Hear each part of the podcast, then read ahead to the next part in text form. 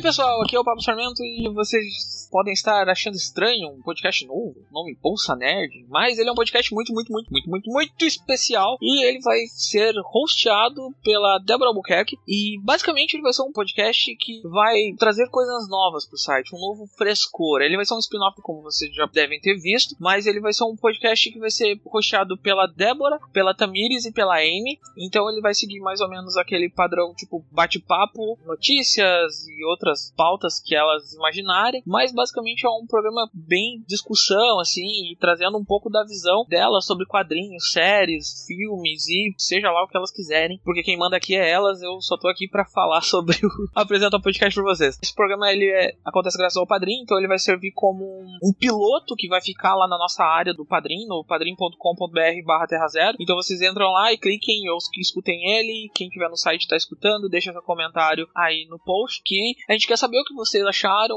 os pontos que podem melhorar, os pontos que vocês gostaram, porque elas estão fazendo isso com muito amor, elas já gravaram faz um tempo esse programa, acabou que a gente teve que mexer em algumas coisas no site, vai mexer agora na nossa campanha do Padrim, porque vai ter novidades, e aí vai entrar agora no mês de fevereiro com um programinha novo para vocês conhecerem. Então, além do Perspectivas, além do Comic Pod, a gente vai ter o Bolsa Nerd aí, que vai estar tá toda semana, ou mensalmente, ou quinzenalmente, a gente não fechou bem certinho qual é que vai ser a periodicidade do, do Bolsa, mas ele vai estar tá rolando aí no site sempre, então fiquem ligados no nosso feed, para quando ele aparecer lá, vocês clicarem ouvirem essas garotas que estão nos agraciando com a sua presença e trazendo opiniões bem fortes sobre os assuntos que elas gostam, que é quadrinhos e É isso, então fiquem com a Débora, com a Amy e com a Tamires no Bolsa Nerd que começa agora.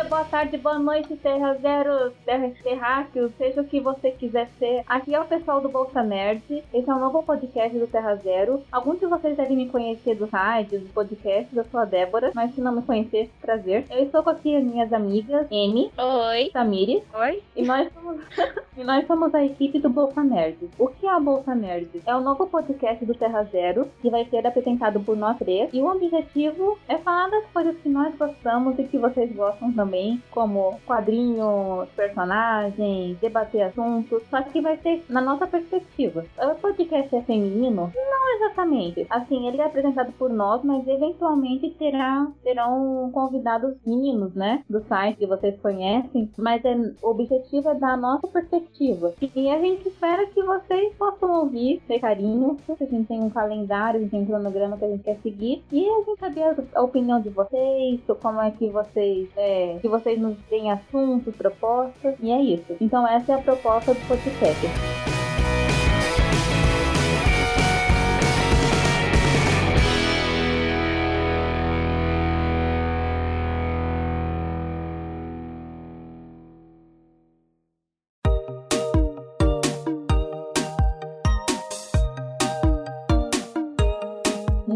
Primeiro tópico vai ser como começamos a ler quadrinhos. E eu vou perguntar para a Tamiri. Tami, como é que você começou a ler quadrinhos? Qual a sua experiência? Bom, eu comecei a ler quadrinhos graças ao meu pai e meus tios. Eles tinham guardado um monte de quadrinhos do X-Men e do Homem-Aranha embaixo da casa que na nossa casa tem então uma parte embaixo e aí decidi então pegar o X-Men para começar a ler e simplesmente me apaixonei por aquele universo dos mutantes. Já do Homem-Aranha eu não gostei, então me julguem se vocês quiserem, eu não gosto do Homem-Aranha. E outra coisa também, meu pai, quando ele trabalhava, ele trabalhou como arte finalista durante muito tempo, ele me levou pro trabalho uma vez e todo mundo ficava chamando ele de Batman. Ah, por causa da caverna do Batman, e o Batman, que ele tinha uma porta porta giratória no escritório dele, que era como se fosse a, a porta de um dos filmes do Batman. Então eu achava que meu pai era o Batman. E aí eu comecei a ler o Batman, eu também me encantei. Meu pai sentava comigo para ver todos os filmes também, porque ele também é apaixonado pelo Batman. E foi assim que eu tive o meu primeiro contato com quadrinhos. Hoje eu tenho só uma estante para quadrinhos. Claro que priorizando o Batman, mas eu tenho aí Mulher Maravilha, Superman e e muitos outros aí que todo fã de DC gosta. Apesar de eu também ler algumas coisas da Marvel, mas a minha preferência aí é DC Comics. M. Meu primeiro contato com quadrinho é assim, eu já lia mangás, eu comecei a ler mangás, eu tinha 10, 11 anos de idade, porque eu vi uma revista falando sobre mangás e tal, e eu comecei a ler mangá. Aí quando eu tinha 15 anos, não é que eu enjoei, mas eu comecei a querer a ler outras coisas diferentes. Eu comecei pela Mulher Maravilha, porque eu acho a Mulher Maravilha fascinante. A primeira HQ que eu comprei mesmo, né, dessas HQs assim, de DC, claro, porque se for falar assim de outras HQs, eu leio muito desde pequena. Comprei uma Liga da Justiça, comprei assim, meio sem saber, né, se estava certo eu começar é, por aquilo. Comecei pelo final daquele arco do Trono de Atlantis, eu tava um pouco confusa, mas aí eu fui pegando ritmo. É, mas assim, desde criança eu gosto de heróis. Desde criança eu adoro assistir desenhos de heróis. Meu desenho favorito era Os Incríveis. Eu assistia todo santo dia. Até hoje eu sou muito apaixonada. E assim, eu também adorava o, desenho dos Jovens Titãs, adorava o desenho da Liga, mas eu só fui interessada é, pelo, pelos quadrinhos mesmo aos 15 anos. E aí eu me apaixonei por Batman. Eu descobri que é muito além de, de toda a noção que a gente tem do personagem que a gente acha que é focando só no, no, no Batman e no Bruce. Não, tem tipo vários outros personagens, várias camadas. Isso me fascinou muito. Mulher Maravilha tem um, um, um lugar assim especial no meu coração. E assim, o que eu mais leio mesmo é Batman. E tem outros títulos que eu gosto, mas eu não leio, não acompanho, que é o caso de Arqueiro Verde, Flash. Eu realmente não acompanho esses aí. Eu, le eu leio mais os títulos que é do Batman. Bem, eu também. então, como tem que ter a diferentona, né? bom, a minha experiência com quadrinhos começou por causa da Lois Lane. Porque, bom, eu acho que não é segredo para quem me acompanha no site, no grupo, eu, eu sou apaixonada pela Lois Lane. Aí eu via ela na série de TV e ficava tão encantada. Porque eu assim, meu, que personagem legal, eu quero saber mais dela. Aí eu descobri que eu podia saber mais dela lendo os quadrinhos do Superman. Aí eu fui no sebo e fui procurar o quadrinho do Superman. E o primeiro quadrinho que eu, que eu li dele era um que ele tinha acabado de voltar da morte lá, né? E ele vai passar passar um dia de folga com a Lois e nesse dia o filho da Cat morre. Porque, e não me julguem por spoilers, porque esse quadrinho já tem mais de 20, já tem uns 20 anos, tá? então, aí ele morre. E eu fiquei assim, puxa, mas com que peso tem isso? Ele, sabe, um dia que o herói sai, quanta coisa acontece. Eu, e isso me chamou muita atenção, porque eu achava que quadrinhos eram. Eu sempre fui de ler. Eu sempre gostei muito de ler. E eu, quadrinhos, pra mim, eu gostava de Turma da Mônica, eu gostava de mangás, e pra mim, quadrinho americano não sei, nunca, nunca me passou uma, um peso. Aí depois li isso, eu vi que tinha uma profundidade maior, tinha mais camadas. Aí foi indo, indo, indo. E eu, a princípio, eu lia mais quadrinhos do Superman por causa da Lois. Aí, nas edições das revistas da Abril que eu comprava no sebo, às vezes vinha assim, depois do quadrinho da história do Superman, vinha uma história do Alho Oeste. Aí eu ficava assim, aí eu ia lendo, lendo e conhecendo mais personagens. Mas eu tinha o meu miolinho de personagens que eu lia. Aí quando chegam os novos 52 e eu não gostei do Superman dos Novos 52. Ninguém. É, não, eu sei que tem, tem ouvintes que gostaram, mas enfim. Aí por causa disso, como eu não tava lendo Superman, eu fui buscar outro, outras revistas para ler. Aí isso expandiu meu. Seus meu, horizontes. Isso, expandiu meus horizontes e hoje estou aqui. Aí é essa minha história com quadrinhos. Eu gosto, eu gosto de quadrinhos tanto, eu gosto mais de quadrinhos da DC. Tem personagens da Marvel que eu gosto, sim, eu gosto da Kid Pride, gosto de outros da Kamala, mas eu gosto mais de ler quadrinhos da DC. Eu acho que é porque quando crianças, a minha, o meu referencial de super-heróis eram os da DC. Para mim o que tinha de diferente e, e da e o, ah, desculpa, o meu referencial de super-heróis eram os da DC e o Homem-Aranha. Mas nessa época eu não sabia que existia Marvel e DC. Então, eram os que eu conhecia. E eu também gosto de ler quadrinhos de franquias, como de Star Trek, Doctor Who, essas coisas. São quadrinhos que eu gosto de ler também, e alguns independentes. E essa é a minha história com quadrinhos. Alguma de vocês quer acrescentar alguma coisa, comentar? Ah, sim. Então... Eu não gosto do Batman. Eu tinha que dizer isso. Eu gosto da é. Batman, eu gosto de muita gente, mas o Batman, não sei. Eu gosto dele em alguns contextos, mas o personagem não, não é. Não é pra mim, não. Mas enfim, podem falar. É, sobre. Eu comecei pela, pela Marvel, eu comecei do contrário, né? Exatamente também quem me chamou mais atenção foi a Kitty Bright.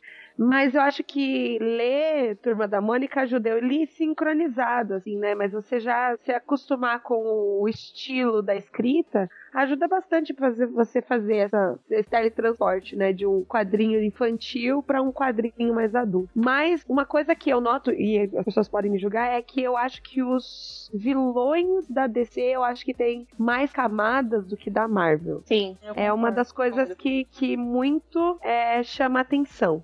Na que... Marvel você tem o, o, de vontades dos, dos vilões, na DC você já tem, já. Assim, então é mais interessante exatamente por isso. A DC Comics consegue trabalhar tanto o herói quanto o vilão muito bem. Essa é a minha opinião. É, uma, coisa, coisa... que eu acho interessante é que a DC consegue fazer uma dualidade muito boa do herói e o vilão. Por exemplo, uhum. você tem o Batman e qual é o vilão dele? O seu, a dualidade é o Coringa, que é um oposto perfeito. Você tem o Superman e o seu arquivilão é o Lex Luthor, sabe? O Superman que é um super-homem e o seu arquivilão é um homem comum. A Mulher Maravilha, que é a embaixadora da paz, e seu arqui-inimigo é o deus da guerra. Eu acho muito interessante essa dualidade, né, desse comics, do herói e o vilão. É, uma coisa Como eu falei, mais gostaria... camadas, né? Você tem que você tem que destrinchar o, o vilão para você entendê-lo, né? Então. Uma coisa que eu gostaria de dizer é que assim, quando criança, além dos quadrinhos da Mônica, que até hoje eu gosto muito, que assim, eu acho que é difícil uma pessoa crescer e falar, ah, hoje eu não gosto mais da Mônica. Cara, a Mônica é, é para todas as idades. Mas enfim,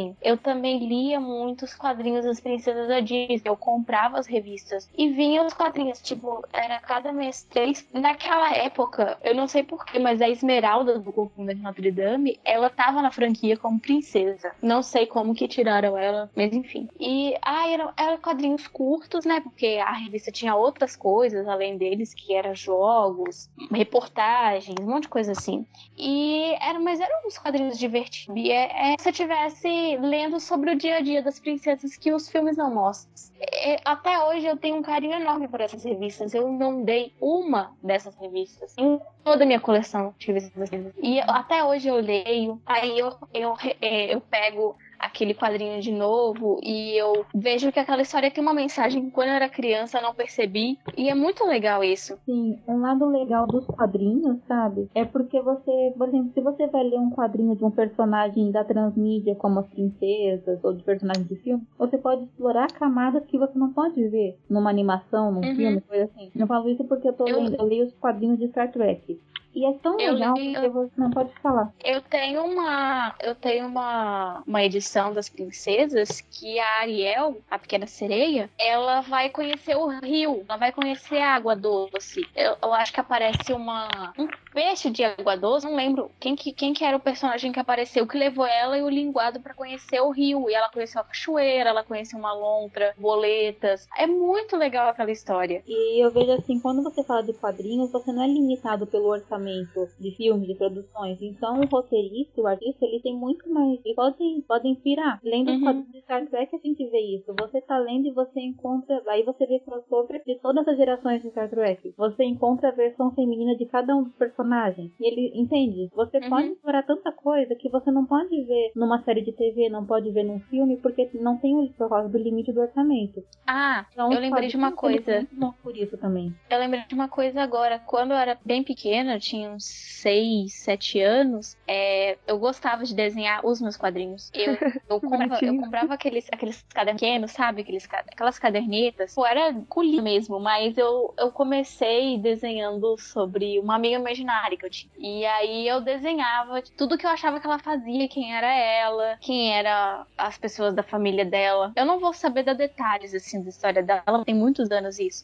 Mas eu fiz isso por muito tempo, acho que eu, eu fui parar de desenhar quadrinhos, tinha uns 10 anos mais ou menos. E você não guardou nada disso, que é tão bonitinho. Eu, não, eu guardei, só que tem uns que eu tenho um pouco de vergonha, sabe? Quanto ao quadrinho, eu acho que assim, você não tem limitação para sua imaginação e nem para as histórias que você vai colocar ali, né? Você tem, não tem a limitação visual, por exemplo, que o livro é, escrito ele tem, porque você tá preso às, às palavras e você não tem a imagem, ou só a imagem, pensamentos, só diálogos sem pensamentos. No, no quadrinho você tem toda essa liberdade. Você pode trabalhar com o pensamento do personagem, você pode trabalhar com, com o visual do personagem, você pode trabalhar com a, o diálogo que ele tem e construir a história dele. Então você não tem limitação nenhuma dentro do quadrinho. Isso é muito bom, porque às vezes no, no livro ou no filme, quando você vai transmitir isso, falta pensamento, falta alguns detalhes que são no quadrinho, ele tem liberdade para aplicar, que fica tão lindo. Tamires, eu vou ter que discordar um pouquinho, sabe por quê? Porque eu também achava que não existia limitação nos quadrinhos até que eu fui ler o N de Gotham. Em o N de Gotham, você tem uma descrição de, de, de tudo que existe, assim, é, é, na Batcaverna, uma descrição exata dos equipamentos, que é uma coisa que você normalmente não vê, porque, tipo, você não vai parar a história para explicar o que, que o Batmóvel faz, qual que é a, a, a, a, o mecanismo, a funcionalidade, uma descrição, assim, é completa e técnica. Você não vai ver isso normalmente no quadrinho. Então, assim, quando eu li o Gotham, nossa, foi outra perspectiva de Batman. Eu acho que os quadrinhos e a literatura, eles podem ser, assim, irmãos. Porque uhum. toda vez que eu vi um, um, um livro de quadrinho, é, o resultado foi espetacular. Porque o livro, ele consegue completar o que a gente não consegue é, capturar, o que a gente não consegue saber no, no, nos quadrinhos. E os quadrinhos, normalmente, eles mostram o pensamento pentagonista. Se você, a, a, a HQ do Batman, normalmente vai ser só o recordatório do Batman. Se você ler Capuz Vermelho, vai ser só do Jason. E o livro, ele pode explorar todos os personagens que tem ali, se ele for em terceira pessoa. Então é por isso que eu acho que a literatura e os quadrinhos ainda tem muito que produzir juntos. Eu acho que é uma ideia muito uma, boa uma coisa quadrinhos. Mas você tem essa liberdade, mas não é que a gente use toda a liberdade, né? Eu ia comentar de um uhum. livro, inclusive, que ele usou de, de ser escrito em quadrinho exatamente para transmitir isso. Eu não sei se vocês conhecem o Mouse. O Mouse, ele é um livro que conta a história de, do pai do escritor, só que ele usa a forma de quadrinhos e ele é ganhador de Pulitzer exatamente porque ele conseguiu é, misturar o bom e o melhor dos, de duas linguagens, né? Não quer dizer também que eles vão usar toda, todo, toda a liberdade que eles têm dentro do quadrinho. Uhum. E assim, mas assim, saindo um pouco da curva, é uma vantagem dos quadrinhos, sabe? É que você pode, você tem um personagem e você pode ver várias versões dos personagens. Você pode, você tem dentro do personagem várias camadas que você pode explorar. E uhum. você pode pegar aquela que você gosta mais. Você vê o Superman. Você, existem várias versões de Superman. Existe pré-crise, pós-crise, Novo 52, Rebirth, é, Reino da Manhã, All-Star Superman, American Alien e várias, entende? E você vê que cada autor quis passar um lado dele. E que existe versão definitiva, é difícil. Eu acho que o leitor escolhe a sua versão definitiva do personagem. Você pode dizer, olha, eu gostei desse personagem, pra mim aquela é a versão definitiva dele, pronto. E aí, se outro, se outro roteirista faz outra coisa, ok, sabe? Não é pra você. Ele quis contar dentro de um outro contexto, dentro de uma outra visão. Ele tá usando o personagem, contando um, um outro tipo de história. E eu acho que isso é uma coisa muito legal que os quadrinhos proporcionam, porque você tem várias camadas dos personagens que podem ser explorados por roteiristas diferentes, em épocas diferentes, em contextos. Você pode pensar, é o personagem da Terra 1, da Terra 2, da Terra 3, 7, 8, 9. Você pode pensar como seria se ele fosse daquele jeito. E você escolhe qual é a versão que você acha melhor, qual você quer. Para muitos, o Batman definitivo é o Cavaleiro das Trevas. Eu acho que até pra eu, Tamires é o seu, né? Eu não gosto é... das trevas. Eu, eu gosto muito... de um pouco de cada um, eu acho. Eu acho é. que são complementares, então. É que o Cavaleiro das Trevas é muito bronco, violento, mas eu gosto dele detetive também, então. Eu preciso corrigir minha frase, porque para muitos a versão definitiva é o Cavaleiro das Trevas. Como, não sei para vocês, por exemplo, para muitos o Superman definitivo é o Superman All-Star Superman. Para outros é outro. Então acho que dentro disso você pode formar o seu personagem dentro do seu imaginário também, entende? Você pode pegar um pouco de cada ou pegar um e dizer, não, pra mim esse personagem é assim. Eu acho uhum. que isso é uma uhum. coisa legal que os quadrinhos proporcionam também. E outra coisa também é que é, um título pode gerar vários subtítulos, né? E, e, é o que ele falou, você não gosta do Batman, mas a Batfamília é muito extensa, então você não precisa ler a HQ do Batman pra ler Batman. Sim, e por exemplo... Você pode... Ou você não pode não gostar do Batman e gostar de todos os personagens que são secundários dele. Uhum. Você é livre para escolher. Eu, secundários, eu falando... entre aspas, porque eu não gosto dessa ideia de secundário. É, eu, eu falando particularmente, eu gosto do Batman. Mas tem outras personagens que eu gosto muito mais do que o Batman. E assim, depois de um tempo, eu percebi que eu não tava lendo a HQ do Batman pra ler sobre o Batman. Eu tava querendo saber, tipo, sei lá, sobre o Tim, que é meu Robin favorito, e da Débora também. Oh, bebê. e sobre as Batgirls, é, a Harley Quinn, que é meu bebê.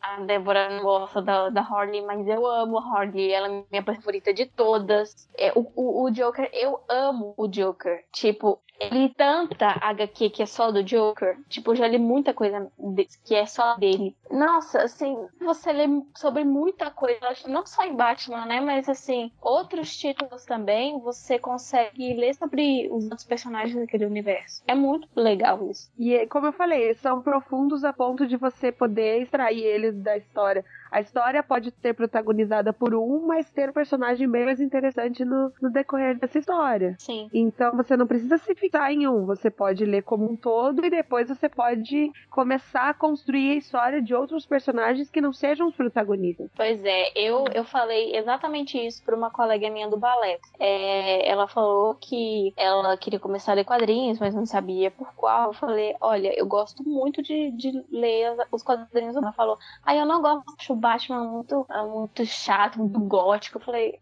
deixa eu te contar um negócio. Ninguém, quase ninguém lê HQ do Batman porque gosta do Batman, mas sim por causa do universo do Batman, que é muito legal. Aí eu fui contando as coisas pra ela, ela ficou apaixonada. Só de eu ter falado pra ela a história do Tim, ela ficou apaixonada pelo Tim. Então você tem infinitas possibilidades dentro do quadrinho. Você não precisa ler pelo protagonista, mas você pode ler pelo protagonista. Então sim. isso que é mais legal. Que nem eu que li as quadrinhos Superman também por causa da Luiz. Uhum. Mas assim, só uma dica, né, pra quem tá ouvindo. Às vezes a gente tem que ter tolerância também, sabe? Quando a gente lê quadrinhos. Porque a gente às vezes ama tanto um personagem, a gente apega a ele. E a gente sofre quando a gente vê que eles estão dando rumos diferentes para eles do que a gente conhece. Mas às vezes a gente tem que entender que, assim, aquilo que a gente gostou, que a gente leu, não foi apagado. Entende? Se você, digamos, você gosta da Bárbara Gordon como oráculo. Você vai ter 20 anos de quadrinhos dela como oráculo para ler. Você entende? Então o que você lê, o que tem agora não apaga o que você leu antes. Então não precisa uhum. ficar xingando, não precisa ficar assim, ai, mas é assim. Não, sabe? É só uma nova versão da personagem, um outro contexto, sabe? Entende? E ninguém disse que vai ser para sempre. Do mesmo jeito que até alguns anos atrás era de um jeito e agora é assim, daqui uns anos pode mudar. E não existe nada para sempre. E você tem que lembrar que também, tipo, não vai apagar o que você leu. Por exemplo, muita gente ficou revoltada com os novos 52 e tal, mas os novos 52 não apagou a cronologia oficial. Assim, aquilo lá continua escrito. Tá lá ainda. Vai, entende? Assim como a pós-crise não apagou a pré-crise, os quadrinhos estão lá, estão para você ler, para se divertir. E pronto, não é a vida de uma pessoa, não são escolhas dela. São decisões editoriais para poder alcançar um público diferente, para poder se adaptar às épocas diferentes. Posso então, fazer um parênteses é... aqui? Pode. O que me incomoda no Homem-Aranha é exatamente ele muito tempo, sabe? Aquela personalidade dele que poderia ter uma evolução, que poderia seguir para um outro caminho. Eles continuam permanecendo com a mesma imaturidade que ele carregava desde sempre. Parece que ele nunca vai crescer, ele nunca vai deixar de ser um adolescente que fala demais. É uma das é. coisas que me incomodam. Então é bom que esse personagem ele mude, porque aí a história se renova junto com ele, não fica aquela coisa, sabe? O que te incomoda continua incomodando porque os roteiristas eles não mudam certos aspectos do personagem. Eu acho que é válido. Pois é, eu tava conversando com a Débora esses dias, ela falando por que, que ela não gosta do Bruce barra Batman. Porque ele não evolui, porque ele é sempre deprimido.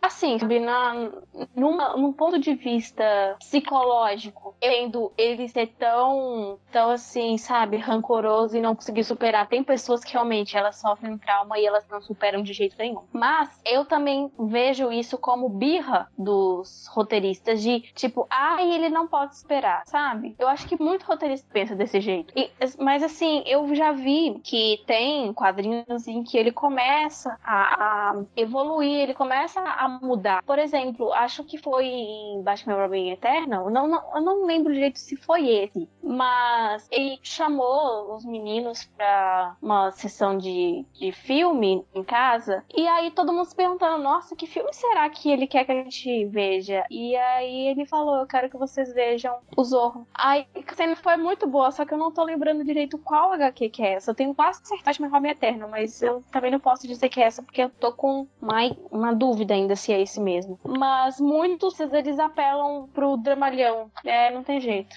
Olha, quem já leu Old West sabe que uma grande riqueza do personagem é que você viu ele evoluir. Você viu o Oli que era uma criança, porque, sabe? Aí depois ele virou Flash, Kid Flash, ele era Kid Flash, Flash. Ele era um jovem babaca e depois ele amadureceu, se apaixonou, ele era um mulherengo. Aí depois ele ficou com uma mulher só, ele depois casou, teve filhos. Você teve a evolução do personagem, entende? Você viu, tipo, ah, ele era assim, ele passou por mudanças, situações na vida dele que foram amadurecendo ele. Com a própria idade, com as circunstâncias, você você vê a evolução do personagem. Entende? Isso fez ele ser um personagem tão rico e fez ele ser tão querido pelos fãs, porque o Wally West do começo da saga dele como Flash não é o mesmo de quando ele acaba. Você viu que ele mudou, que ele cresceu. Como uhum. é a vida, né? A gente espera assim, que as pessoas amadureçam, que as pessoas melhorem. Sim, e eu acho que esse foi o motivo da HQ do, do Tim ter feito tanto sucesso.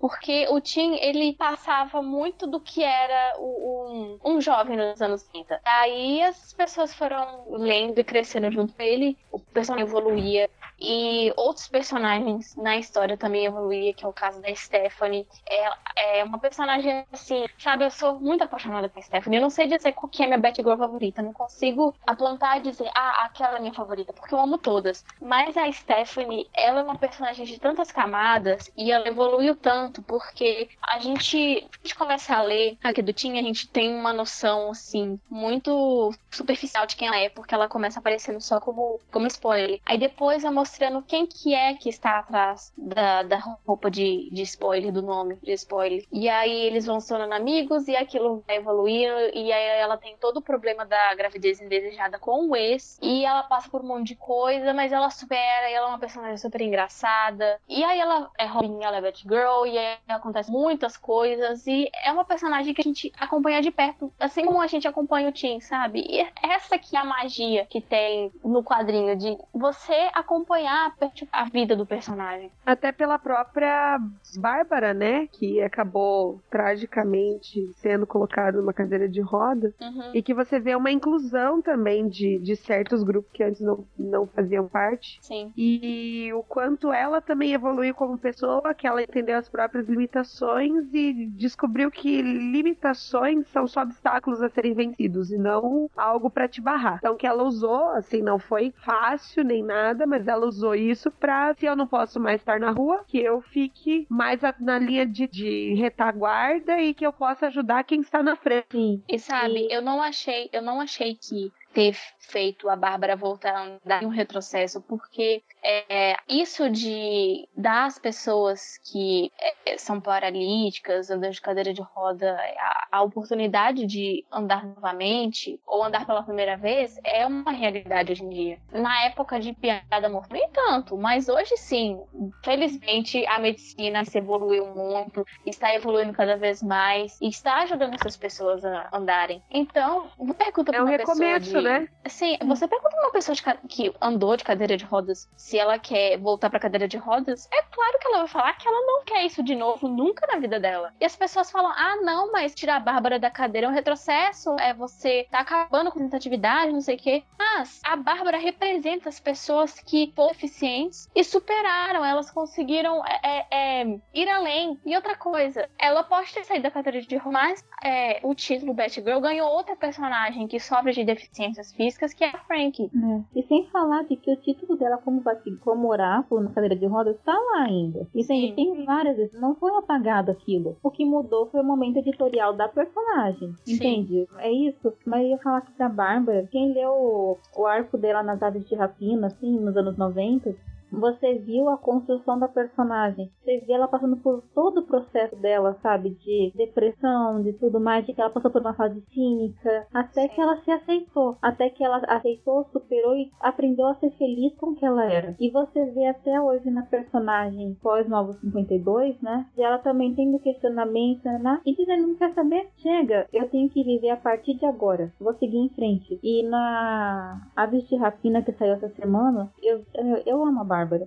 Ela mostrou um painel que eu, até mostrei pra Amy, que eu achei incrível. Que ela tá no espelho e ela diz: Quem sou eu? Eu sou o Oráculo, eu sou a Bárbara, eu sou a Batgirl, eu sou as três. E essa é a Bárbara. Ela pode ser Batgirl, ela pode ser só Bárbara, ela pode ser Oráculo. E as três fazem parte de quem ela é. Ela nunca vai ser uma só, sabe? As três são construções da personagem. E ela conseguiu, eu acho que ela chegou no ponto alto, assim, do amadurecimento dela, de poder olhar no espelho e dizer: Eu sou as três, eu não preciso ser só uma, só a outra. Assim, faz parte de, da, de mim. E eu Uhum. achei incrível. Isso mostra como a personagem teve essa construção. Eu acho que é a gente que é mulher, sabe? A gente Uhum. passa por isso. A gente passa. Eu sou filha, eu sou mulher, eu sou estudante, sou trabalhadora, eu sou mãe. Entende? A gente pensa, mas quem é que eu sou? Sim, eu que teve muitas. Na vida que a gente diz, olha, eu sou isso. Tudo que faz parte da minha vida é quem eu sou. Muitas, muitas mulheres, quando elas viram mães, existe todo um questionamento se ela deve continuar exercendo alguma atividade. Por exemplo, é se uma mulher, ela, sei lá, ela é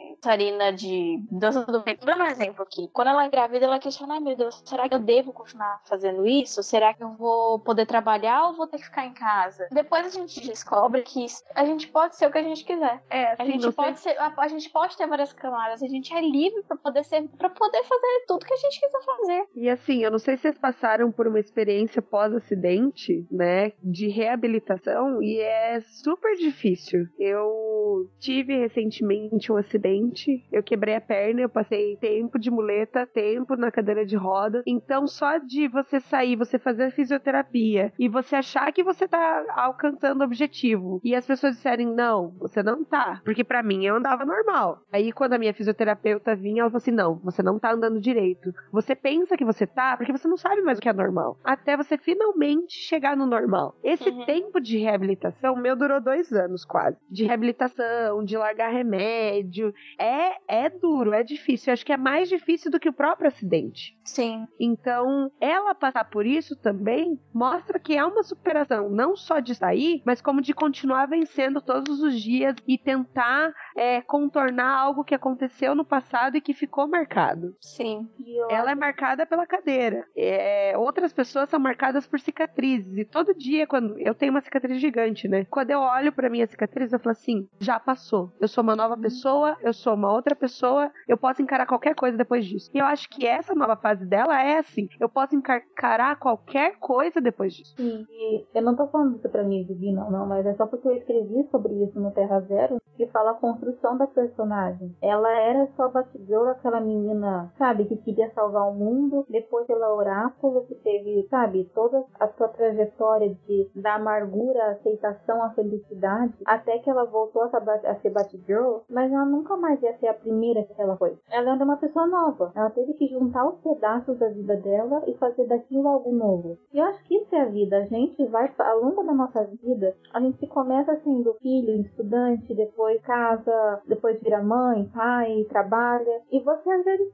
fica se pergunta, mas quem sou eu? Você nunca vai, você não vai ser aos 30 quem você era aos 15. Porque aconteceram situações. Mas você pode juntar o que aconteceu na sua vida e fazer de você uma pessoa nova, uma pessoa melhor. E eu acho que a Bárbara ela é a representação disso. Uma pessoa que passou por diferentes estágios e conseguiu fazer daquilo uma coisa nova. E conseguiu superar e fazer algo, no, algo que é só dela, uma personalidade só dela. Eu E acho aí, que outro personagem que passou por uma superação foi o Roy. Sim, Nossa, ia- meu.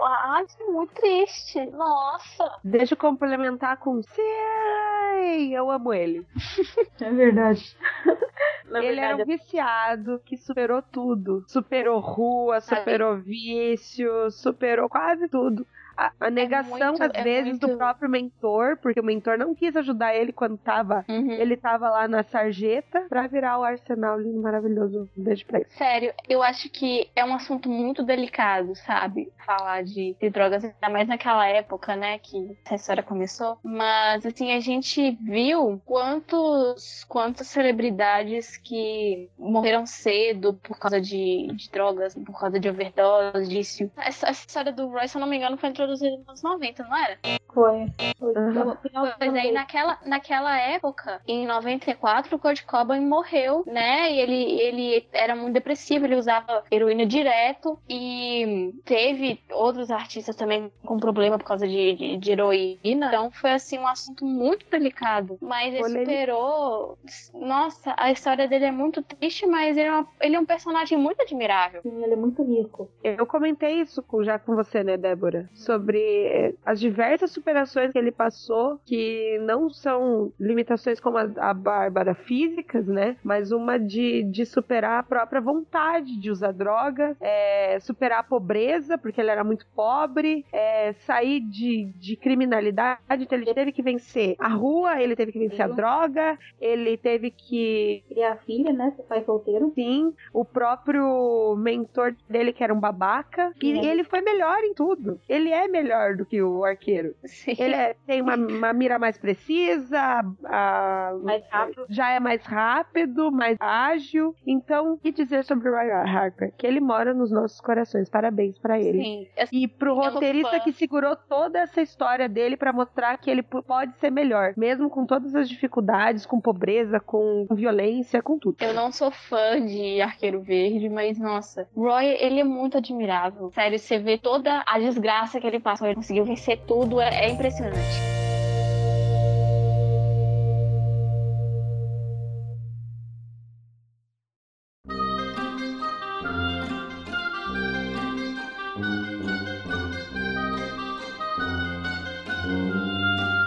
Então vamos entrar no nosso segundo ponto do podcast, que a gente já falou por aí, dos nossos personagens favoritos. Eu acho que já deu pra perceber. Não, Então, ninguém percebeu quais são os nossos personagens preferidos, inclusive em conjunto. Mas se quiserem falar ainda assim, vai que a gente não citou algum, né? Pois A gente lá. falou sobre a Kitty. Que- o que falar sobre a Kitty Bright, a nossa queridinha meiguíssima do X-Men? Ah, Ela é foi minha muito primeira fofa. personagem feminina é, e ela é super feminina. Né? Eu acho que ela tem uma evolução também muito bacana é, de infância. Na verdade, é, ela entra com 12, né? Com 13 nos ela, ela era adolescentinha, não sei. Era ado- bem adolescentezinho. E ela vai crescendo, aí se torna mulher e, poxa, que mulher. Pois é, Né? assim, eu esqueci de mencionar até que junto com a Mulher Maravilha, a Kitty foi um dos motivos eu ter ido atrás de quadrinhos. Assim, eu ainda não sou muito leitora de Marvel, eu tenho uma, uma, uma HQ que eu comprei no sebo Kitty, mas enfim. Porque uma amiga minha, que na época tava fazendo cosplay de vampira, falou assim: Ah, eu queria montar um grupo de X-Men, eu acho você a cara da Kitty. Tipo, eu não me acho tão parecida com a Kitty assim, mas procurar quem que eu achei ela tão fofinha. Sim, a Kitty, eu acho ela uma a melhor personagem dos X-Men. E uma das melhores da Marvel, porque ela é uma personagem tão identificável. Porque, gente, me desculpe, mas eu não gosto da Jean Grey. E a gente vai fazer Eu um também não. podcast só falando dos personagens que nós não gostamos, pra poder Não, sair. pra mim nem fede nem cheira. Ah, pra mim ela fede. Mas eu não gosto da Jean Grey. não... e eu acho a Kitty, ela é tão fofa, mas ela também é tão sábia. Ela é uma personagem constante, sabe? Eu e a Tamira, a gente assim- gosta desses personagens que a gente sabe que, que tem uma constância, que é uma rocha. E a Kitty, eu acho que ela tem Pois é. isso. Eu É gosto que dela, gosto. porque apesar de você pensar, poxa, que poder que ela tem, ela atravessa paredes. Aí depois você pensa que é só isso. Mas não é. Ela vai cada vez mais explorando as próprias habilidades, ela consegue fazer isso. Ela foi, inclusive, tutoriada pelo nosso querido, amado, que mora nos nossos corações também, Wolverine, né? Ele foi como um pai pra ela. Então, Uhum. é muito bacana a evolução que ela tem no personagem, mesmo sendo constante. É constante, mas ao mesmo tempo ela vai evoluindo, ela vai se descobrindo. Essa é a minha opinião sobre ela. Mas você pensa, Então, ah, mas que poder que- perto do, do do, sei lá, do, do de outros poderes, ômega e tal, né, que tem no X-Men, dela parece bobinho, mas ao mesmo tempo ela sabe aproveitar tão bem. Pois é, uma coisa assim que eu gosto, uma coisa que eu gosto muito na Kit, tipo, as outras pessoas eu acho que vão achar que é um pouco de bobagem, mas como eu sou bailarina, eu gosto muito de, de que a Kit faz a, a HQ que eu tenho dela mostra ela fazendo balé. E eu não consigo assim na hora com o personagem que faz balé. A Bárbara também faz, né? Porque assim, eu sinto que bailarinos são muito subestimados. As pessoas acham que é só ficar rodando com uma roupa de tule, não é? Para ser bailarina exige muita força, muita dedicação é muito sangue frio. Por exemplo, eu entrei no teatro para ensaiar 5 horas da tarde, eu saí quase 10 da noite. Então é, é, muito suado. E eu acho que é bailarino, é, que tem técnica, que tem todo um, um preparo físico, conseguiria ser um super-herói na boa. Porque a gente sofre muito para poder ser forte, para poder, poder ser flexível, para poder fazer tudo o que a gente faz, a gente sofre muito. Então, assim, quando eu vejo um herói que faz balé, eu entendo por que, que ele faz balé. Porque porque é uma atividade que pode ajudar muito ele a ser um herói melhor, a lutar melhor. Mas enfim, seguindo em frente. Uma personagem que, bem, todos sabem que eu amo, e que eu sei que a Tamires ama muito também, é a Lois Lane. Ah, que novidade!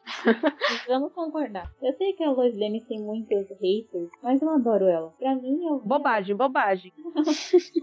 mas quando eu era criança, eu via ela. Pra mim, ela era mulher que eu pensava assim, ela é incrível e eu posso ser como ela, sabe? Se eu me for, assim, não como, eu não sei se ser jornalista, sabe? Mas aquela força de vontade que ela tem, aquela paixão, aquele amor pela verdade, ela passa do que ela, em cima do que ela passa pelas adversidades para conseguir o que quer, o respeito que ela tem, que ela, ela é incrível. É. E ela é uma mulher também tão forte, tão natural. Ela chega em casa e ela fica com os pés doendo de ter usado salto o dia inteiro. Ela fica com ciúmes, ela fica com fome. Ela quer fazer dieta, mas o marido não deixa ela fazer. Entende? Ela tem tantas coisas normais, mas ela é uma mulher tão forte, tão. e ao mesmo tempo tão feminina, tão inteligente, tão corajosa, que eu só posso tirar o chapéu pra ela. O poder da, da Lois é simplesmente ser uma, ser uma mulher normal. E ser extraordinária dentro do ordinário. Sim, é. exatamente. Porque assim, a gente vê a Lois passando por situações que passa o tempo todo que, como a Débora falou, a gente chega em casa morta, querendo, sei lá, arrancar o pé de tanta dor que a gente sente.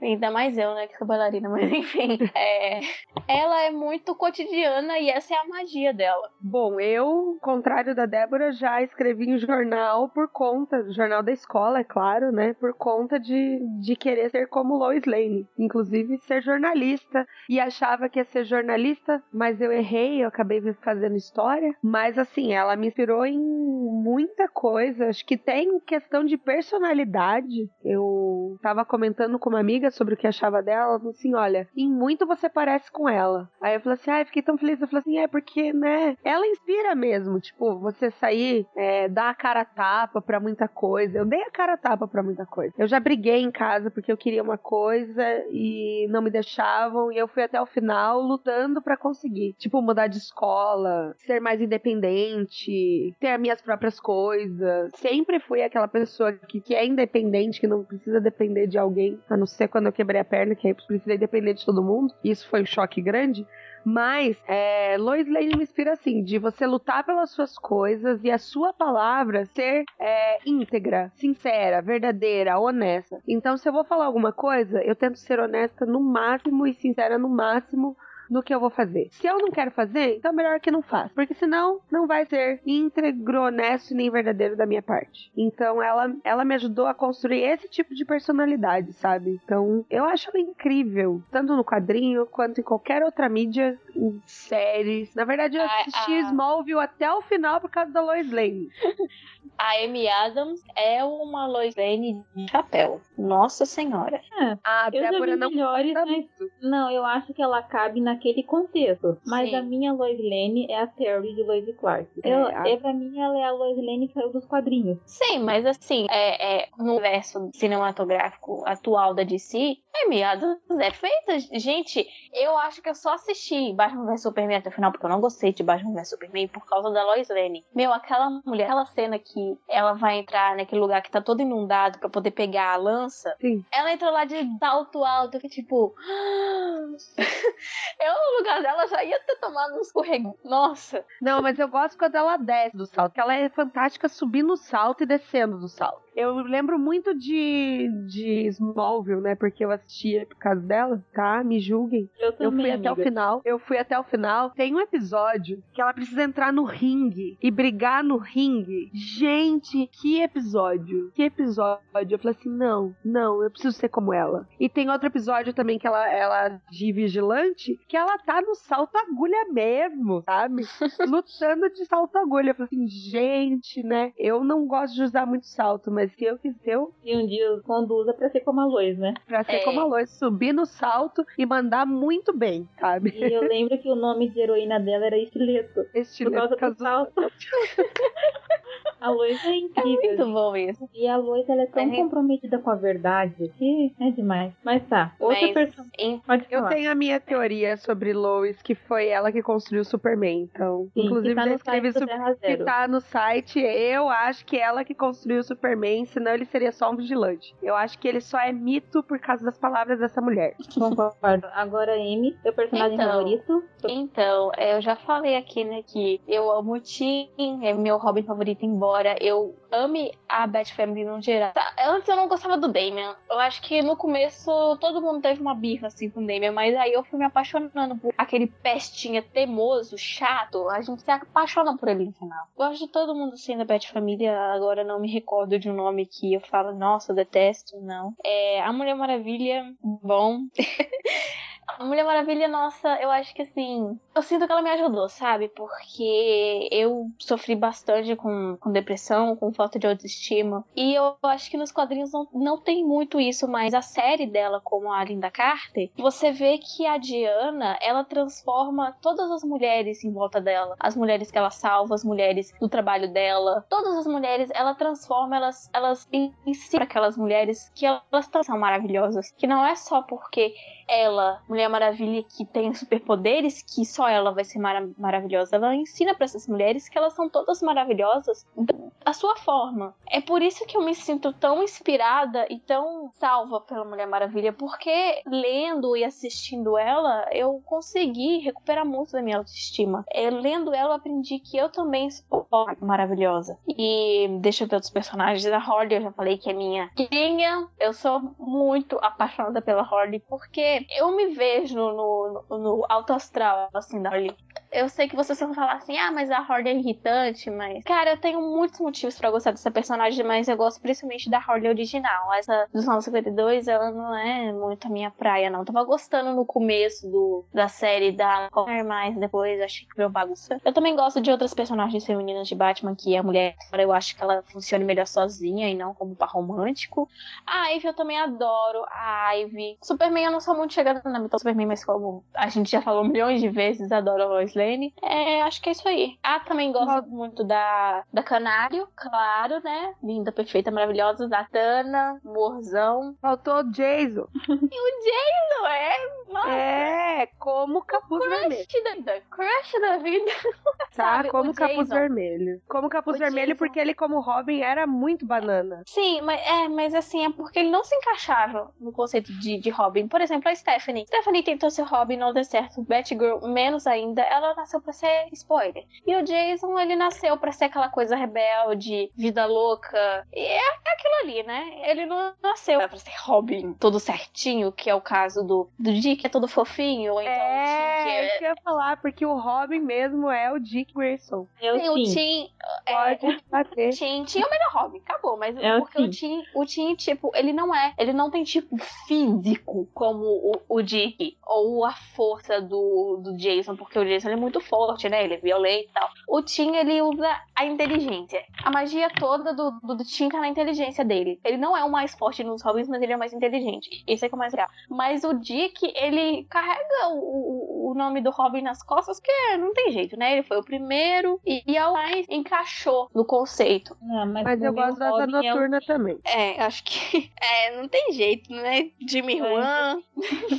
Mas as- os meus personagens favoritos, né, após Lois, é, Bárbara Gordon, eu já falei bastante dela aqui. Eu acho ela uma personagem tão rica, tão cheia, ela é tão inspiradora. Wally West, melhor Flash, ponto final. Kamala Khan, eu gosto muito da Kamala. Débora, Mas aprendi a gostar dela por sua conta, tá? Obrigada. Terminei de ler, eu falei assim, gente, incrível, incrível. Vou passar na minha sala de aula quando falar de muçulmanos, inclusive. Sim, mas a Kamala é incrível. Eu gosto muito da Pride. Quem mais eu gosto, Tami? Eu gosto muito Ah, você gosta muito do Tim. do Wally West, a Bárbara, Superman. Não, você é Superman pura, pura, assim. Superman. Débora, Débora. eu já associo a Superman. Débora, fala, Mas fala o do Tim. Superman é por causa. Ele é porque ele é associado a Lois Lane, por isso. Não, mas Débora. nossa, você aprendeu a gostar do Superman, Débora, admita. Não, sim, É. mas é por causa da Lois. Um Superman sem Lois eu não gosto. Tipo, Débora. novos 52, e sim, eu não gosto do Superman dos Novos 52 porque tá com a Lois Lane, tá? E essa- Débora, Oi. Débora, fala mais do Tim. Vamos falar dele, por favor. Não, vocês vão ter um podcast inteiro pra falar dele, tá? Ela fala por que, que ela É. gosta do Tim. Então fale Mas porque você é gosta tão do Tim. fofo, gente. Que... Ai, que vontade de apertar. Eu lembro do quadrinho que eu tava lendo das Aves de Rapina, que ele tava ajudando a Bárbara a ver um negócio, porque pra mim o Tim e a Bárbara são muito parecidos, os dois são bem nerdinhos e tal. Aí chegou o Dick, ele foi levar flores pra Bárbara. Aí chegou o Besouro Azul, o Ted Cord. E só que a Bárbara disse assim, ele não pode ver vocês aqui, porque senão ele pode associar quem vocês são, tá, né? Pelo menos não podem ver os dois juntos, porque o Tim tava de Robin e o Dick tava com roupa normal. Aí os dois, nananã, aí o Tim mandou o, Dick pra sala de treinamento da, da Bárbara, que aparecia tigres, coisa assim, porque ele era fanboy do Ted, do Besouro Azul, e ele queria pegar um autógrafo. Eu pensei, ah, que. Ele é muito seu fã. É o fanboy fofo que todo mundo queria que existisse no mundo, mas não, tem fanboy chato. Pois é, o Tim, acho que a origem dele é ser um fanboy, né? Porque, primeiro, ele admirava o, o Dick, né? Porque foi ver a apresentação dos Flying Grey. Uma foto com o Dick ele era pequenininho, tinha uma foto ba- basicamente no colo do Dick. E depois ele achou o máximo o Batman, tipo, ai meu Deus, eu quero ser Robin. E aí foi atrás, descobriu que era o Batman e o Robin. E aí que ele virou bem fanboy mesmo, né? Porque ele descobriu que Robin, Dick, tudo a mesma coisa. Aí ele foi encher o saco do Bruce pedindo pra ser Robin. E ele escolher ser Robin. Ele não foi escolhido pra ser Robin igual o Dick e o Jason. É muito legal isso. Aí eu concordo com você. Ah, mas, mas acho que os seus gostos são eles mesmo. E você, Tamis, além da Kit Pride, quem são seus favoritos? Tá, eu gosto do Batman, ninguém sabe, né? Débora não sabe porque ela veio em casa e Não, o Batman, né? Nem tem pouca coisa do Batman. não. Nem. É, nem do Star Wars, mas Star Wars não está em discussão aqui. Breve falaremos de Star Wars. Ah, não vamos não. Eu só assisti um filme de Star Wars. Não, não, mas tem quadrinho também. Não, a gente, pode, a gente vai fazer um do Disney, Star a gente pode fazer Star Wars. Mas vai, continua. É, conti- continuando. É, recentemente, Débora, você já sabe, eu gosto do Sentinela da Liberdade, Steve Rogers, apesar de, de vários questionamentos, né, que pessoas fazem, mas eu me justifiquei porque eu sou uma pessoa que me sinto livre. Então ele me representa no sentido de ideal, apesar aí de dos pesares e de muitos furos roteirísticos da Casa das Ideias. Então a culpa é, é toda dele. A ideia é muito boa, mas a execução no decorrer dos anos não tá sendo muito boa, não. Gosto muito da Mulher Maravilha. Também é bem recente a aquisição. Eu não gostava muito por não conhecer realmente, porque eu era muito fangirl do Batman. Então eu só lia Batman e mais Batman e mais Batman. Falei assim: não, eu preciso ser uma pessoa mais aberta a novas ideias. E aí eu comecei a ler outras coisas que não foram Batman e a Mulher Maravilha foi uma delas. X-Men, eu acho que cada personagem tem uma história muito bacana dentro deles, tem uma evolução. E eu acabei lendo Quarteto Fantástico por causa do filho do casal, né, da, da Sue e do Senhor Fantástico, porque ele é um X-Men, pra quem não sabia, e ele é um X-Men ômega, então aí eu fui atrás um pouquinho, mas eu não gosto tanto do Quarteto Fantástico, eu gosto dele, do personagem dele, porque ele é meio anti-herói, assim, e eu tenho um um amor por quem é anti-herói, porque ele tem aquela coisa de não ser 100% bonzinho, ele não é falso em momento nenhum. De pensar que outro. Seu Robin favorito, menciona? O Roy. Dick. Dick, meu Robin favorito. Asa Noturna, com certeza, mora nos nossos corações. É, queria muito uma camiseta dele, mas tá difícil, só tem masculina, então eu vou ter que mandar personalizar, porque eu não tenho ainda. É tão triste isso. A Bárbara, porque, né, eu até sou ruiva por conta disso. Não, brincadeira. Mas ela é uma ruiva linda, maravilhosa. Eu gosto do professor Xavier quando ele não é um babaca. Eu já falei dos X-Men, mas ele eu queria mencionar porque ele tem uma personalidade babaca algumas vezes. E isso me indigna muito, muito mesmo. É, eu acho que é só, meninas. Eu- Professor tenho- Shaver is a jerk. Ele é, ele é e eu concordo. Eu concordo em muita coisa que fala sobre ele. De, de que ele precisava ser um líder melhor. Apesar de que a gente tem ele como símbolo de liderança, ele não manda tão bem assim. Ele podia ser melhor, mas vamos, né, vamos ver como se segue. Você esqueceu o Roy. E o Roy, é verdade, desculpa. Roy, eu já tinha falado de você, me perdoa por ter esquecido você na minha lista.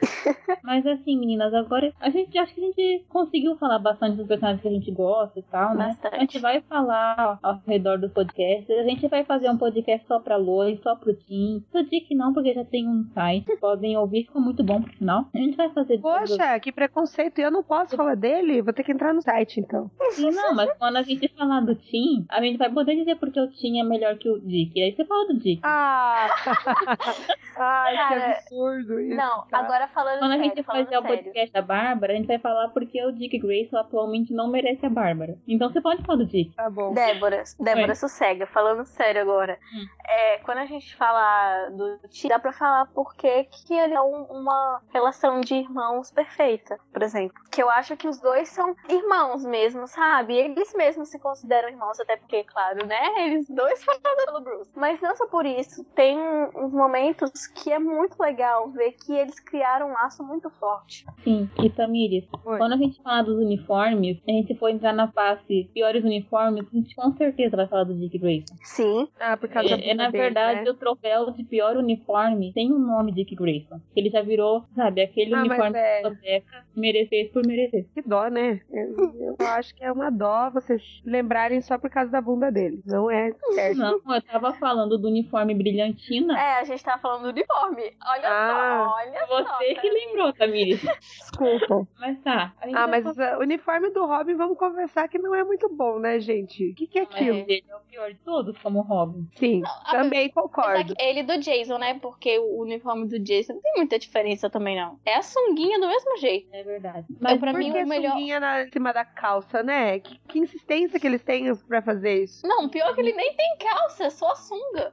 É. Sim, e o sapatinho de duende. Mas meninas, Eu acho agora... que eu acho que o uni- o uniforme do Damian é o melhor que tem. de- Ah, esse também é mais moderno e tal, né? É.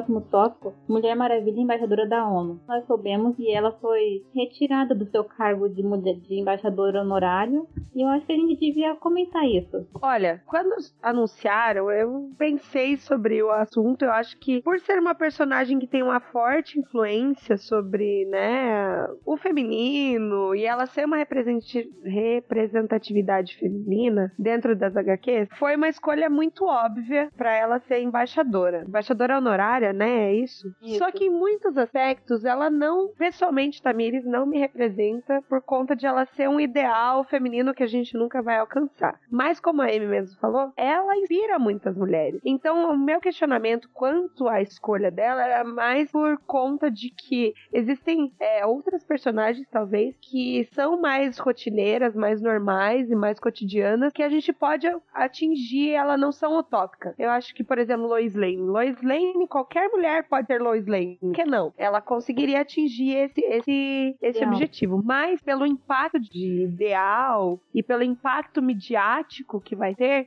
acho que a escolha da Mulher Maravilha foi estratégica. Contestável, porém estratégica. Agora, você retirar isso já me doeu o coração. Falei assim, poxa, eu tenho meus questionamentos, mas não precisava chegar a esse ponto. Só acho que tem outras personagens que se encaixam melhor. Acho que ela poderia continuar com esse título. Por que não? Se ela representa e inspira outras mulheres, ok, eu aceito. Só tenho as minhas pequenas e pontuais críticas a essa escolha. Mas que são muito pessoais, né? São muito pessoais, muito tamires, então eu não posso pôr isso a ninguém. Achei muito triste também o posicionamento, porque existem mulheres por aí que são radicais e querem impor a sua opinião sobre outras pessoas e questionaram porque ela é um personagem fictício. Então eu achei isso muito babaca da, dessas pessoas, tá? Sim. Essa é a minha opinião. Até porque quem fala que ela não podia ser por causa que tem mulheres de verdade, gente, a ONU tem embaixadores de verdade. Tem embaixadores de carne e osso. Ela não tá tirando lugar de ninguém. Aquilo era só simbólico. Eu acho que, como a Tamiris disse, era óbvio. Eu acho que este personagem melhor do que a Mulher Maravilha para representar é, as mulheres na mídia do que ela. Por quê? Porque ela, assim, ela foi basicamente revolucionária na época, porque não existia uma personagem protista nos quadrinhos mulher e ela é um símbolo do feminismo, ela é um símbolo de resistência das mulheres, ela é um símbolo de inspiração para várias, várias, é claro. Não existe uma personagem que vá representar todo mundo. Não existe. Não tem como você falar, ah, essa personagem aqui, ela poderia representar todas as mulheres. Porque mulher é uma coisa assim que é muito diferente em vários de várias formas. Não só na questão cultural, mas também a questão de personalidade mesmo. Cada mulher de um jeito, não tem como falar assim, ah, tinha que representar todo mundo.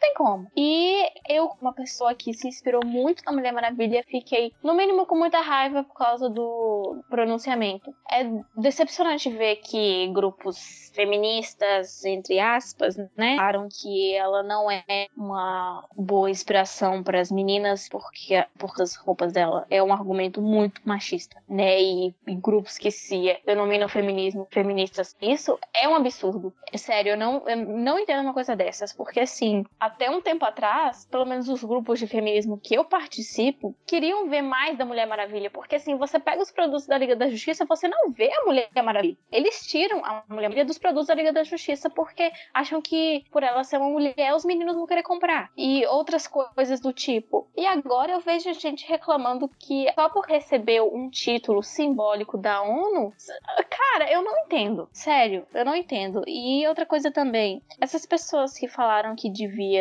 ser uma mulher real, que ela tá tirando o Lugar. espaço de mulheres reais, conhece a Malala. Não conhece a Malala, não conhece outras mulheres da ONU. Porque se conhecessem, com certeza achariam uma ótima ideia colocar a Mulher Maravilha como é, um, um sim da ONU. Sim, assim, a minha opinião. É, a Mulher Maravilha não é que eu não gosto dela. É que eu também não gosto, assim. Ela é meio indiferente para mim. Ela nem me inspira, nem me representa. Ela é, sabe, neutra. Na verdade, até acho ela meio chatinha. Mas não assim a ponto de não gostar dela. Então, quando eu soube dela como embaixadora, eu fiquei, ah, porque ela não não tem esse efeito para mim. Mas conversando com outras pessoas, inclusive com a Amy, com a Tamires e outras pessoas, eu vi que ela tem esse papel, ela inspira muitas meninas ao redor do mundo. A imagem dela é muito inspiradora. Ela tem essa, assim, ela levanta a bandeira do empoderamento. Ah, desculpa, ela levanta a bandeira da força feminina, de que uma mulher pode ser tratada como igual e que ela é forte, que ela pode ser tão bonita quanto qualquer mulher e tão forte como qualquer homem. Ela tem essa,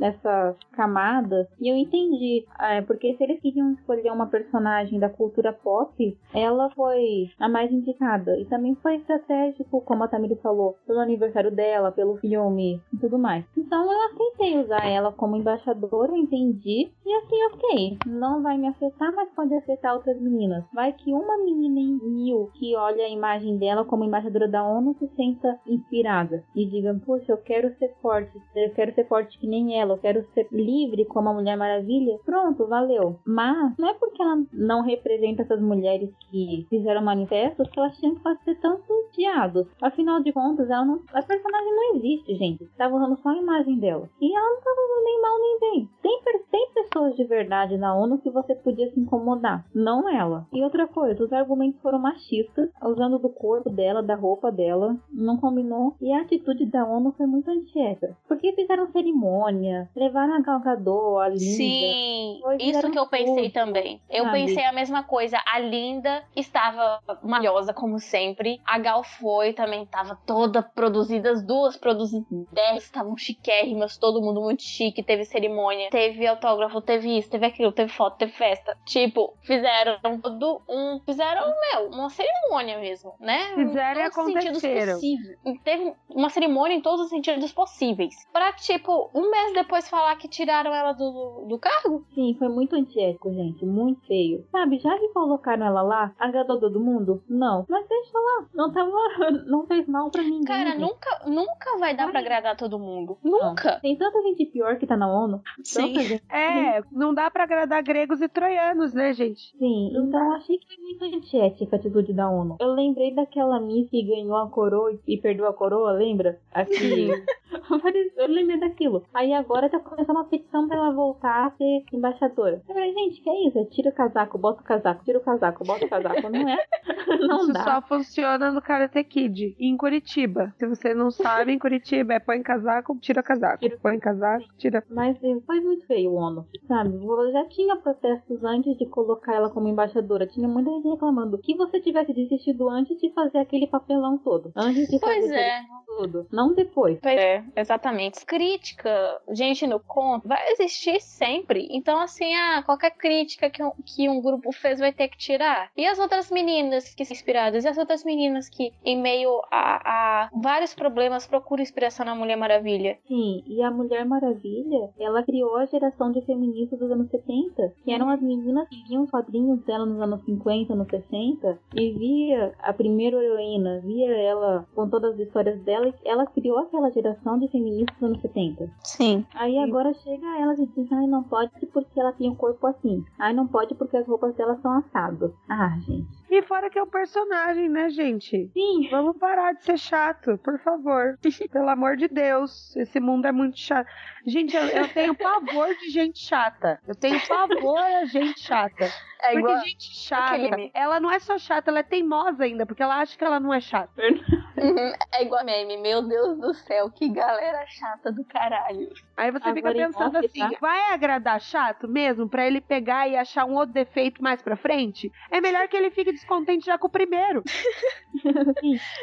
Sim, isso me lembrou até que eu tava conversando com uma menina do Tumblr, porque, nossa, o Tumblr é um bombardeio de gente que odeia Batgirl Burnside. E eu tava conversando com essa menina que gosta de Batgirl de Burnside, que muita gente no Tumblr fala, ah, se quisessem fazer algo para jovens, deveria ser Stephanie, porque a, a, a Bárbara já é uma mulher adulta. Aí ela falou assim: Eu vejo esse pessoal falando que deveria ser Stephanie, mas ia ser Stephanie pra quê? Pra eles reclamarem dela também? Não estraga um personagem, estraga dois aí, né? É. Não, gente. E assim, sempre vai ter quem reclama. Sim. Não vai dar pra agradar todo mundo. Fazer o quê? Olha, quem assiste Doctor Who sabe uma coisa. O Moffat tem aquelas, aquelas loucuras dele, mas ele tem convicção. Ele faz aquelas coisas no final de temporada, mas pelo menos ele não. ninguém manda ele fazer nada. Ele acredita no que faz e pronto. Sim. Se eles escolheram a Mulher Maravilha como embaixadora honorária por uma razão, acredita nisso. Parece que eles, nem eles acreditam neles mesmos, né? Tipo, uma, uma, falta de segurança que hum. parece os adolescentes, sabe? Que hoje você quer fulano e amanhã você quer ciclano. Sim. Sabe, eu acho que esses grupos feministas que reclamaram e, e, acharam um absurdo a Mulher Maravilha ser embaixadora simbólica, eu acho que assim, ok, beleza, elas podem não se sentirem representadas por Mulher Maravilha, mas devia pelo menos procurar a importância midiática e histórica da personagem. Sim, e assim, eu concordo. Gente, como eu falo, As pessoas reclamam, tipo, ai, porque a Mulher Maravilha é uma personagem fictícia, precisa pegar a mulher real. Mas a ONU tem mulheres reais, gente. É porque você não pesquisa sobre elas. É porque você não vai atrás de ver quem são, quem é que levanta a bandeira das causas da ONU. Entende? Não é porque, tipo, ai. Se eu não me engano, é Emma Watson, né? Que é do empoderamento é. feminino de verdade. Então você tá sendo representada de verdade lá Sim. por uma das atrizes que não... mais queridinhas e mais realmente atrizes que tem. Porque não é só bonitinha e querida. É. Ela é realmente uma atriz. Ela manda muito bem. Então, para de ser chata. Sim. Gente que não gosta muito da Emma Watson, assim, eu entendo que quando a Emma Watson deu aquele discurso pela primeira vez, ela cometeu algumas gafas, porque ela falou que devia ser um movimento que os homens têm participação importante. Ok, os homens podem, podem concordar, mas tipo, eu também acho errado é, liderar o movimento, porque não é sobre eles. Mas enfim, não vem ao caso. Mas a Emma Watson, ela vem também melhorando, né? Ela estudou mais, ela tá com um pensamento mais evoluído e tal. Mesmo assim, tem gente que reclama. Então, a gente reclamando vai ter o tempo todo. Sim. Ah, como eu falei, pessoalmente, não seria a minha escolha. Nem a minha. Mas... Não seria. Tem, eu acho que tem outras personagens que, que poderiam dar um, uma inspiração um pouco maior para uma mulher que se senta mais normal para ser representada. Mas, como midiático e como uma representação feminina forte, Mulher Maravilha encaixa muito bem. Muito bem mesmo. Porque as pessoas reconhecem muito mais do que você colocar qualquer outra personagem. Porque a Mulher Sim. Maravilha, ela tem um símbolo de ano já. Então, se eu vou uhum. sair com a camiseta da Mulher Maravilha, todo mundo sabe que é o símbolo da Mulher Maravilha. Não tem Agora... poucas pessoas que não sabem. Agora, se você usa outra personagem, também fica um pouco mais complicado, né? Pois é, por exemplo, é, se eu sair na rua com uma camiseta do Robin, todo mundo fala assim: ah, o Robin. Se eu sair com uma camiseta do Asa Noturna, as pessoas ficam tipo, o que, que é isso aí? Parece o Batman, né?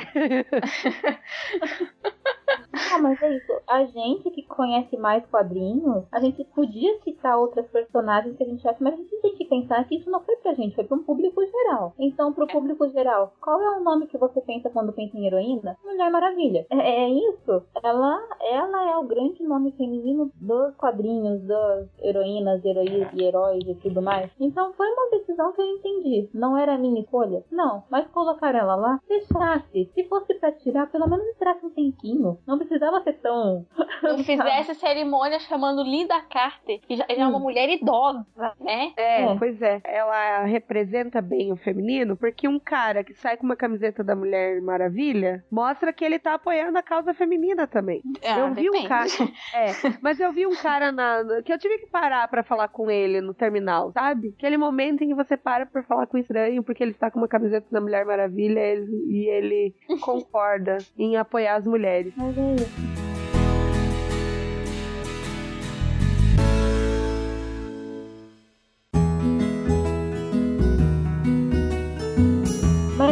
Então, meninas, a gente tá acabando o nosso podcast hoje. Ah. Oh. Vocês querem deixar alguma recomendação pro público de séries pra ti, quadrinhos pra ler, alguma coisa assim? Ah, aproveita as séries e leia isso, assista isso e tal. Ah, eu tenho, eu tenho, eu tenho. Se chama Batman 80 Page Giant, depois eu vou pesquisar o, o, nome direito. Que tem uma história que se passa inverno, né? Que inverno, Natal, automaticamente, né? Dezembro. E é uma história com a, a mulher Mulher E essa história tem um, um momento que faz uma crítica a atendimento de hospital. É uma coisa que a gente aqui no Brasil, a gente vê muito acontecer. E tem todo um clima de dezembro, de de Natal muito bom e tem outras histórias também de, de, de inverno nessa, nessa HQ. São bem mais, eu deixo aí como recomendação. Sim. Eu vou recomendar o meu presente de Natal desse ano, que é a Kamala. Obrigada, Débora. De nada. Você me recomendou e esse foi meu presente de Natal. Eu terminei hoje. Eu achei lindíssimo, muito bem escrita. É... Amei o dentinho, ele é maravilhoso. E ela grita por ele quase todo o tempo.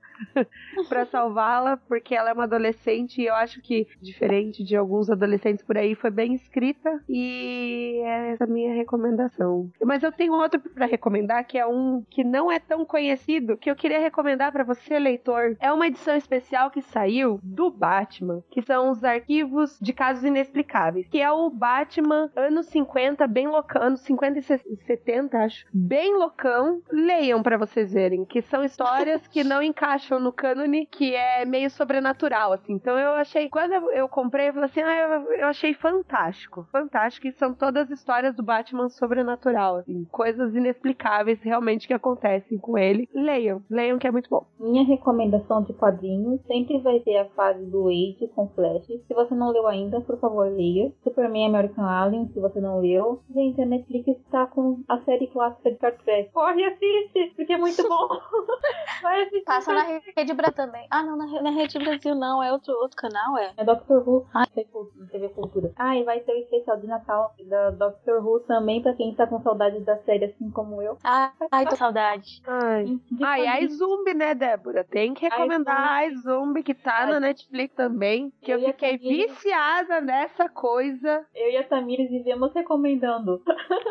Sim, eu recomendei para as minhas alunas, elas amaram. Eu recomendei para não sei quem também, falou assim, não, eu tenho que assistir agora, né? E as pessoas falam assim, nossa, realmente, porque eu sentava para assistir, eu dava gargalhada toda vez que ela mudava de personalidade. Muita. Ai. Sabe, muito. Gente, a atriz mandou muito, super bem. É muito boa. Outra série que eu tô assistindo agora, Luther, é uma ótima série policial, eu recomendo muito. E dá de você maratonar em dias, porque é uma série curta. E é isso. Alguma de vocês tem alguma série para recomendar? Alguma coisa? Tenho. É uma série que, assim, ela foi cancelada com muitos poucos episódios.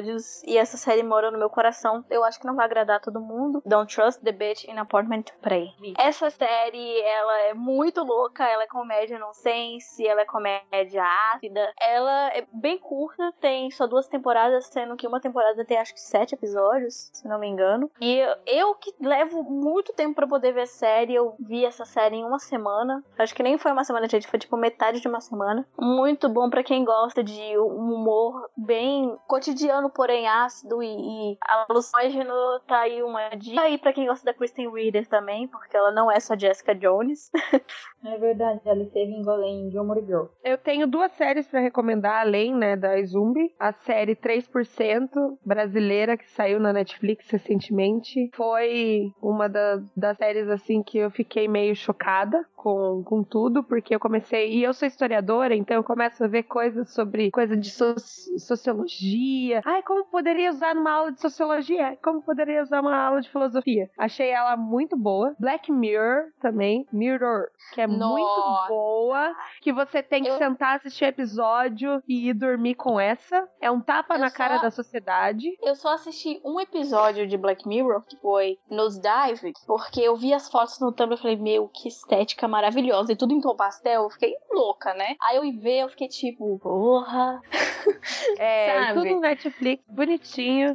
E tem uma última, que é Freaks and Geeks, que é uma série também que é uma pena, que teve pouca, poucos episódios. Pra quem quer ver James Franco no início de carreira, quer ver Opa. o. Como é que é o nome dele? Aquele gordinho?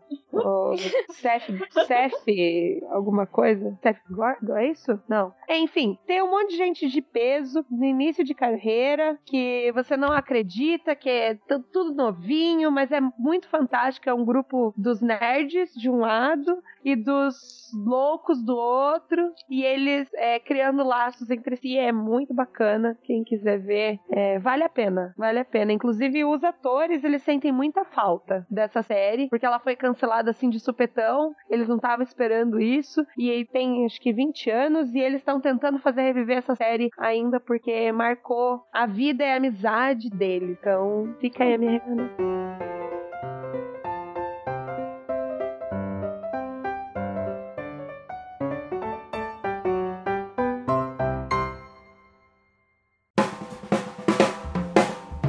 Vamos agora, meninas, aquele momento de mandar um beijo para os nossos personagens fictícios. ah, Débora, não começa.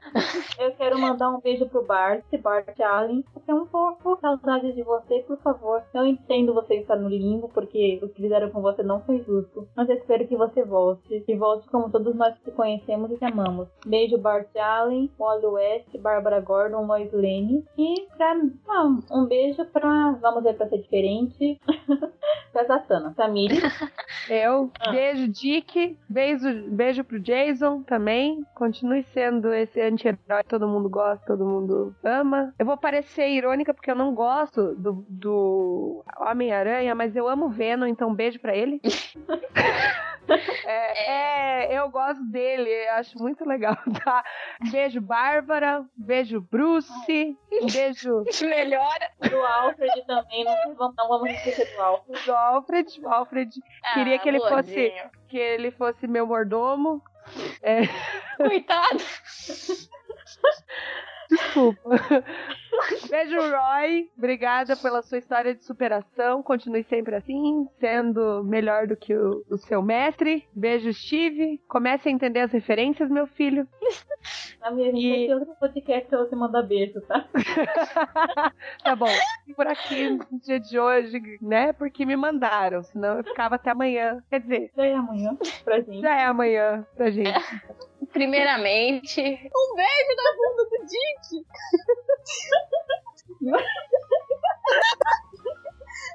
A gente não vale um centavo. É, tá aí em praticamente todas as capas de Asa Noturna. É beijo Tim, que tá passando por uma barra agora. A gente não, não tem notícias dele, então eu só espero que ele esteja bem. Amy, vamos colocar a foto do Tim naquelas caixas de leite, tá? Beijo Diana, mora no meu coração pra sempre. Beijo Holly, porque eu amo muito ela. E vocês não, mas eu não tô nem aí. Beijo pra todos os jovens, pra todas as Best Girls, principalmente pra Stephanie, que também tá passando por uma barra agora, né? Que o namorado dela morreu. Morreu, entre aspas. Ah, spoiler! Ah, não Amiga, vou já mais uns ver. meses, não é tão spoiler assim, não. Depende, se isso que ela falou foi pra ser um trocadilho, É pra ser um trocadilho. aí tá. tá É que vai ter sempre um hater pra reclamar. É, soltou spoiler! É um hater ou é um poser, né? Porque. É, É, eu acho que é isso aí. Beijo de verdade. Beijo de verdade. Eu quero mandar pro pessoal do Terra Zero por ter deixado a gente fazer esse podcast e muitas loucuras virão, então estejam preparados. Por hoje eu só quero mandar beijo pro pessoal do Terra Zero. Sim, Eu- eu... quero agradecer também ao pessoal do Terra Zero pela oportunidade que deram pra gente. A vocês, ouvintes. O nosso podcast é Bolsa Nerd, mas se você não usa bolsa, usa uma pochete, é pra você também. Se você usa uma necessaire, se você usa, como é que Um chama? porta-moeda. porta-moedas é pra você também. A gente espera que vocês gostem. A gente é bem opiniões, como se vocês gostariam que a gente falasse, coisa assim, gente. Nós somos todas ouvidos. Não todos ouvidos, mas estamos aí pra ouvir as opiniões de vocês. é, pai, você ouviu? Quem usa pochete também pode ouvir. Jared É. Leto. Jared Leto. É o Bachete. É o cinto de utilidade do seu pai. Deve ser o Batman. Sim, é, porque meu pai é o Batman. Mas, é, se pensando bem, o Batman usa uma pochete high-tech. Sim, claro. Eu não falei que meu pai era o Batman, você que não acreditou. Tá bom. Agora Gente, eu quero agradecer também a oportunidade do Terra Zero. Muito obrigada, viu?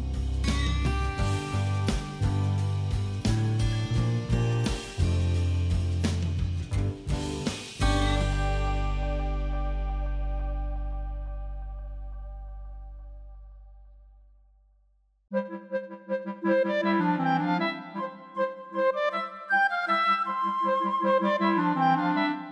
agora, pessoal, os recadinhos da paróquia. Sigam o Terra Zero. Vocês vão enco- encontrar a gente lá no site do Terra Zero. Vai estar lá nas listas do podcast, Bolsa Nerd.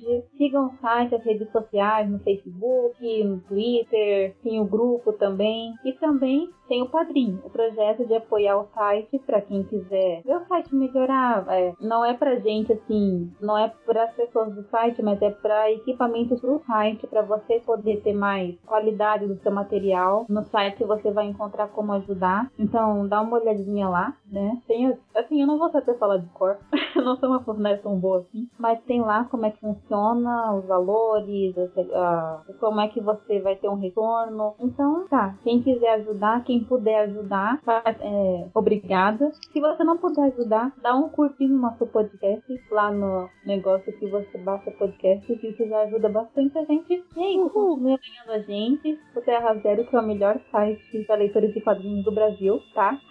E Tá. é isso. Então, menina, então é isso. Tamiri, se alguém quiser ter mais contato com você, onde é que pode seguir? Onde é que pode ter seu contato? Eu estou atualmente somente no Facebook por questões logísticas e porque eu sou professora e muitos alunos têm a tendência a escrever besteiras nas minhas redes sociais, mas pretendo reativá-las, mas então é o Facebook Tamires Alves. M. Então, eu tenho um blog sobre moda e cultura vintage. É, também fala sobre cosméticos e tal. Eu acho que nem todo ouvinte vai ficar muito interessado, mas no meu blog vocês vão poder encontrar é, meu Tumblr, meu Twitter, todos os meus perfis sociais estão todos lá compilados num cantinho do meu blog, meu, que é o The Pink Boudoir. Eu vou deixar o link na, na postagem. E é isso aí. Bem, você pode me seguir no Terra Zero, eu tenho a minha coluna lá, necessário, às vezes eu escrevo em outras colunas, também participo de outros podcasts. As meninas também, voltam e meia, vão participar de algum podcast. E, assim, além do nosso. E no grupo do Terra Zero, né, que eu tô lá no Facebook. É isso. Nós gostamos de dar opinião, tá? Nós gostamos Sim. de ouvir a opinião de vocês. E é isso. Então, muito obrigada por terem acompanhado a gente. Nós nos divertimos bastante. E, e é isso. Obrigada, pessoal. Boa noite, bom dia, boa tarde, independente do horário que você estiver. Pra Tchau, gente. É, nem fala. Mas é isso. Tchau, fui. Até! Fui.